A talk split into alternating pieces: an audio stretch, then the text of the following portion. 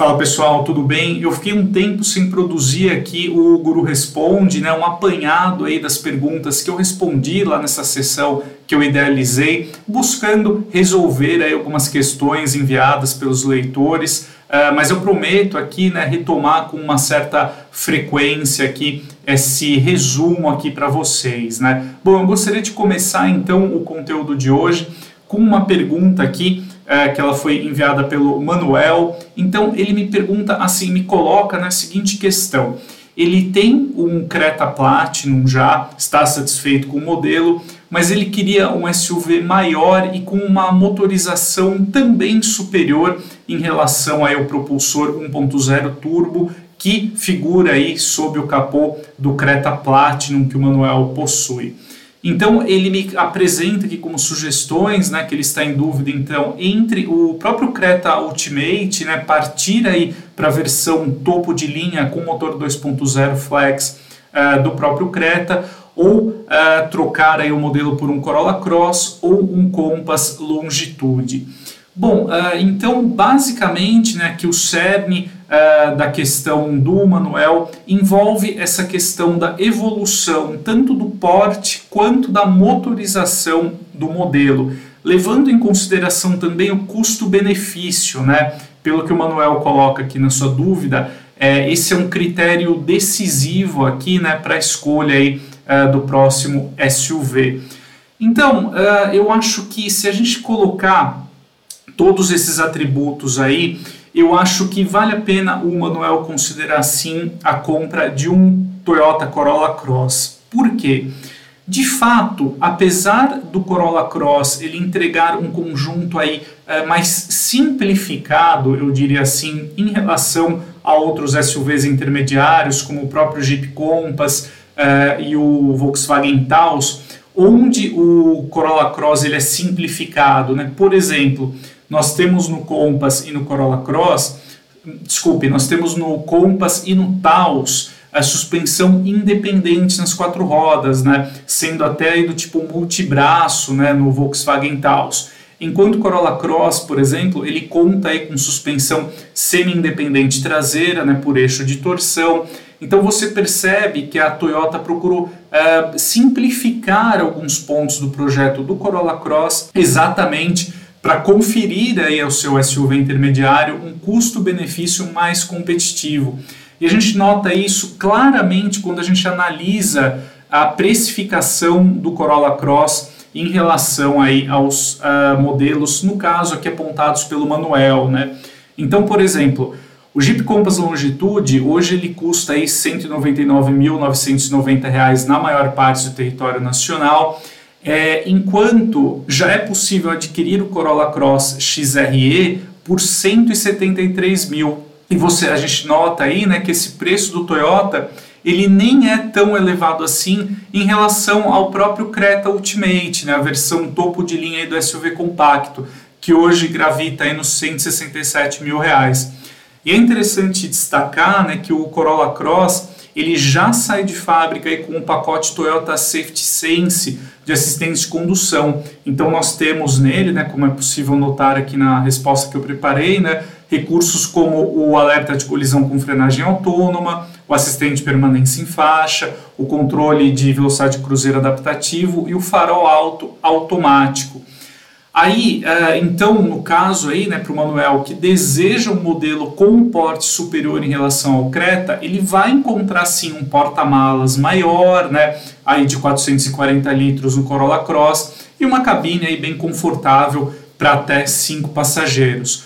Outro ponto também, além do pacote Toyota Safety Sense, né, é que o Corolla Cross ele já sai de fábrica também com sete airbags, né? então oferecendo um nível de proteção passiva, no caso, bem superior. Né? E também, partindo aí para a questão da motorização, né, que é outro atributo que o Manuel deseja encontrar, né, então um motor acima aí do 1.0 turbo, nós temos no Corolla Cross aqui XRE, ou nas versões aí mais acessíveis do Corolla Cross, né, o bom motor 2.0 Dynamic Force, que entrega então aí até 177 cavalos e 21,4 kgfm de torque. Então nós temos aí também boas respostas ao volante aí do Corolla Cross, graças a esse propulsor bem sofisticado até, né, que mescla aí injeção direta e indireta, e também graças à associação aí entre o motor 2.0 com a transmissão automática CVT, nós temos também um nível de consumo bem competitivo aí para o Corolla Cross com esse tipo de motorização. Então eu acho que o representante aí da Toyota ele entrega a melhor combinação para tudo isso que o Manuel deseja encontrar né, no seu próximo SUV. Então, um tamanho superior em relação ao Creta e também um motor oferecendo é, níveis aí de potência e torque superiores em relação ao 1.0 turbo presente no SUV compacto da Hyundai, oferecendo a, a, também aí no caso do Corolla Cross um bom custo-benefício nesse segmento imediatamente acima dos SUVs compactos. Então, essa foi a minha resposta aqui para o Daniel desculpe, para o Manuel entre o Toyota Corolla Cross, o Jeep Compass e o Hyundai Creta Ultimate. Bom, passando aqui para a segunda questão, né? Ela foi enviada aqui pelo Paulo. Ele me colocou a seguinte pergunta, né? Se ele deve optar por uma Chevrolet S10 LTZ semi-nova, né? Então aí ano 2021 ou uma Fiat Toro Range 0 km.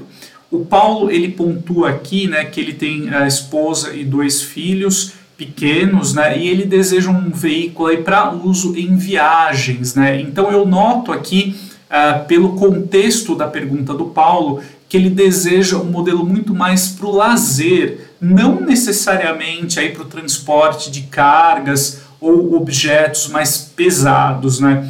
E eu acho, é, esse foi o, o, centro aqui né, da, do raciocínio aqui da minha resposta para o Paulo, que é isso que deve ser levado em conta quando a gente fala entre modelos aí de uma concepção mais convencional, como é o caso da Chevrolet S10, que conta ali com carroceria sobre chassi de longarinas, em relação ao modelo de estrutura monobloco, como é o caso da Fiat Toro. Por quê?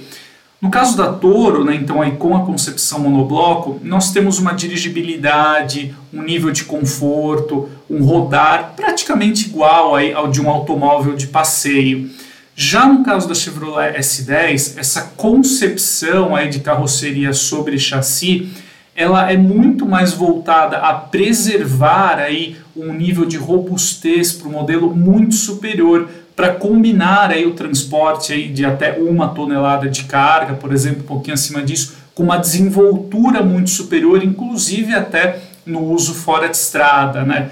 Só que ao mesmo tempo em que uma picape média convencional, como é o caso da S10, ela entrega um nível de, de robustez muito superior, ela também cobra essa conta, né? Com uma suavidade ao rodar é, incomparável em relação ao modelo como a Toro, né? De fato, quando você anda com uma picape como S10 é, sem sozinho ou sem nenhum tipo de carga, de fato ela pula mais, né? Não é um carro com aquela estabilidade é, em velocidades mais altas como você encontra em uma Toro ou em um automóvel de passeio.